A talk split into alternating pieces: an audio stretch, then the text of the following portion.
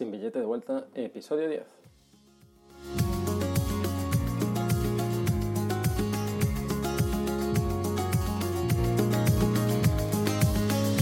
Estás en el podcast donde te contaré mis experiencias de trabajar viajando. Hoy hablaré de lo bueno y no tan bueno de compartir habitación en hostels en Sao Paulo.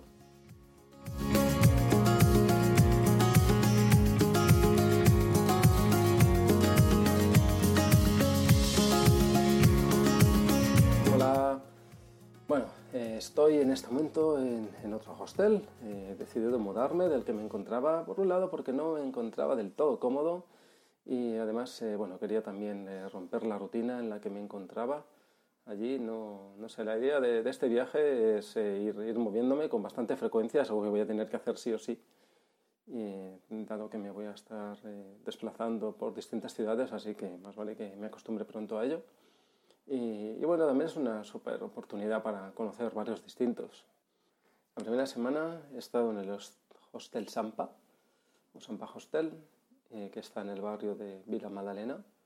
Es un barrio que está muy bien, ya que tiene bastante vida nocturna, es muy seguro, yo me he sentido muy bien allí la semana que he estado. Eh, también hay, se encuentra de todo, supermercados, eh, buenos restaurantes de todo tipo, todos precios. Y, barrio bastante joven y hay mucho arte también, hay muchos grafitis por, por la calle, hay un, hay un tour que merece mucho la pena hacer en ese barrio. Y bueno, lo único que bueno, tiene algunas calles así un poco empinadas y, al ser una ciudad que está por encima de 700 metros, a algunas personas pues quizás les cuesta un poquito caminar por ahí. En cuanto al hostel, eh, bueno, es, está bien, el, el Sampa es, es cómodo para trabajar, ya que tiene varias zonas de trabajo, una más cerca de recepción, otra en, en un patio exterior, que da cierta intimidad, y eso, eso me ha gustado mucho, estar allí grabando los podcasts y escuchando los pajaritos de fondo. El sistema de, de, puertas también es bastante práctico, ya que te dan una tarjeta y con eso pues puedes abrir la, la puerta de acceso a la casa como la puerta de acceso a la habitación y, y bueno, eso da cierta tranquilidad, seguridad. Luego también hay lockers, casilleros eh, con candado.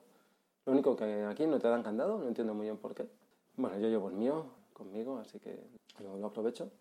Lo no tan bueno de, del hostel es que la puerta principal de acceso, la que es el del exterior, se encuentra totalmente cerrada y para acceder, pues bueno, pues tienes que pulsar un interfono y charlar con el que está allí y algunos pues te abren y otros te están haciendo como un cuestionario y cada vez que entras. Y bueno, eso resulta bastante molesto, ¿no? Y además eh, yo no hablo el idioma y, y, bueno, es algo que no entiendo. Podrían aprovechar el sistema electrónico y dejar pasar a todos aquellos que tienen tarjeta sin más, pero no sé por qué está así.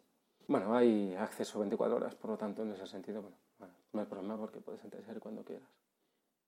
Uno de los motivos que me ha hecho salir de ahí es el, el compartir habitación. Mi compañero de habitación, bueno, era eh, majo, la verdad, y daba pie a conversación y en ese sentido súper bien. Eh, aunque a, a, veces pues no, no, recordaba que yo no entiendo muy bien el idioma y hablaba muy rápido y, y entendía la mitad. El, el, tema de compartir habitación es, en este caso por lo menos, es, bueno, el tema de la higiene ¿no? que tienen los compañeros de habitación no es la que, es la que entendemos todos y hace que sea a veces un poco incómodo estar ahí, que es lo que sucedió en este caso. Pasaba, este hombre pasaba todo el tiempo ahí en la habitación y, y bueno, eso se hacía bastante incómodo entrar ahí y encontrarlo siempre ahí y luego además estando medio resfriado tampoco podía tener el ventilador o, o la ventana abierta mucho rato y entonces esa es uno de los principales motivos por los cuales eh, quería salirme de ahí lo antes posible. Otra de las cosas que no estaba bien ahí es que no cambiaban en toda la semana, cosa que en el hostel que estoy ahora sí. Y bueno, y so, hay varios baños, pero dentro de la casa en la que están las habitaciones solo hay uno para todas las habitaciones los exteriores son súper pequeños, muy incómodo ducharse ahí fuera porque, vaya, prácticamente has de subir la taza de váter para ducharte. Entonces, la verdad que no es nada, nada práctico.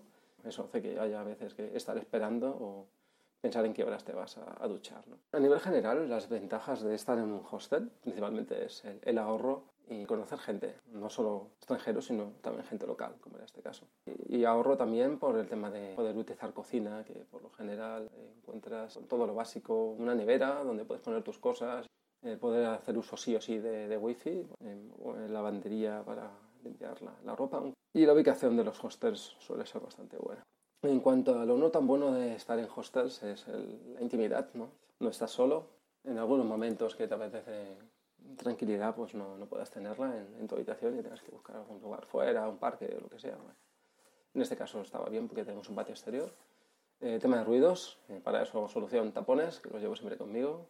Otro inconveniente de no tener un baño propio es el riesgo de perder jabón, que es lo que me pasó a mí a los pocos días de estar en el primer hostel.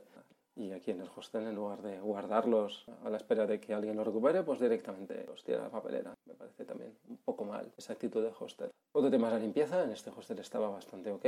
Por último, eh, las literas, que no siempre son eh, muy cómodas. Sobre todo, bueno, en mi caso no me gusta dormir en, en el litera superior, he podido estar en los dos en el inferior. A veces no, no queda otra y te toca estar en el litera arriba, pues suele ser bastante incómodo. Las escaleritas no son muy seguras, son muy bien de la cama, hace ruido y tal. Y bueno, en el hostel que me encuentro ahora se llama Sol Hostel. Este está en el barrio de Paulista y como había comentado antes, es un barrio que visité cuando hice el tour, me gustó mucho y me lo recomendaron. Que había disponibilidad, así que de una, me vine para acá. Es un poquito más caro que el, que el otro, pero incluye desayuno. Este hostel mucho mejor en cuanto a atención, me gusta mucho más como, como atienden todas las personas con las que he estado aquí. La puerta de fuera mucho mejor, directamente también tiene un botón de acceso, no tienes una, una, llave para abrirla, pero es pulsar y te abren, no tienes que estar ahí pasando ningún cuestionario. El barrio me gusta más que Villa Madalena en el sentido de que hay muchas más cosas a nivel cultural. Y lo nota bueno de este otro, pues no había lavandería, lo que me sorprendió bastante, es raro, no sé si me lo voy a gustar mucho esto.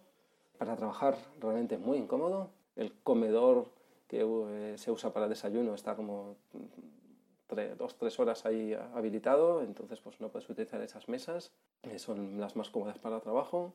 Hay muy pocos enchufes, tienen un patio externo, pero no tienen enchufes, entonces eso también me dificulta mucho. Además, está pegado a una calle, pasa un montón de tráfico, hace muchísimo ruido así no puedo yo trabajar ni con tapones, mucho menos grabar un podcast. Y bueno, en la parte de trabajo mm, ahí cogía bastante, entonces la otra es salir fuera, hay bastantes sitios fuera, en ese sentido súper bien, pero claro, tiene un coste adicional si tienes que ir a otro sitio, tomarte un café para, para poder trabajar. Y, y por último, eh, las literas son son súper bajas y me ha dado un montón de golpes, no sé si ya la he comentado antes y, feo, la verdad. No, no sé para, para, qué altura está hecho eso, pero no está nada bien pensado. Y esta es mi experiencia con los hostels en estas mis dos primeras semanas en Sao Paulo. Voy a ver si de buscar un Airbnb para la siguiente porque necesito un poquito de intimidad y tranquilidad para curarme de este resfriado que no me termino de recuperar. Bueno, ya contaré a ver qué tal esta nueva experiencia. Así que nos escuchamos en el próximo. Chao, chao.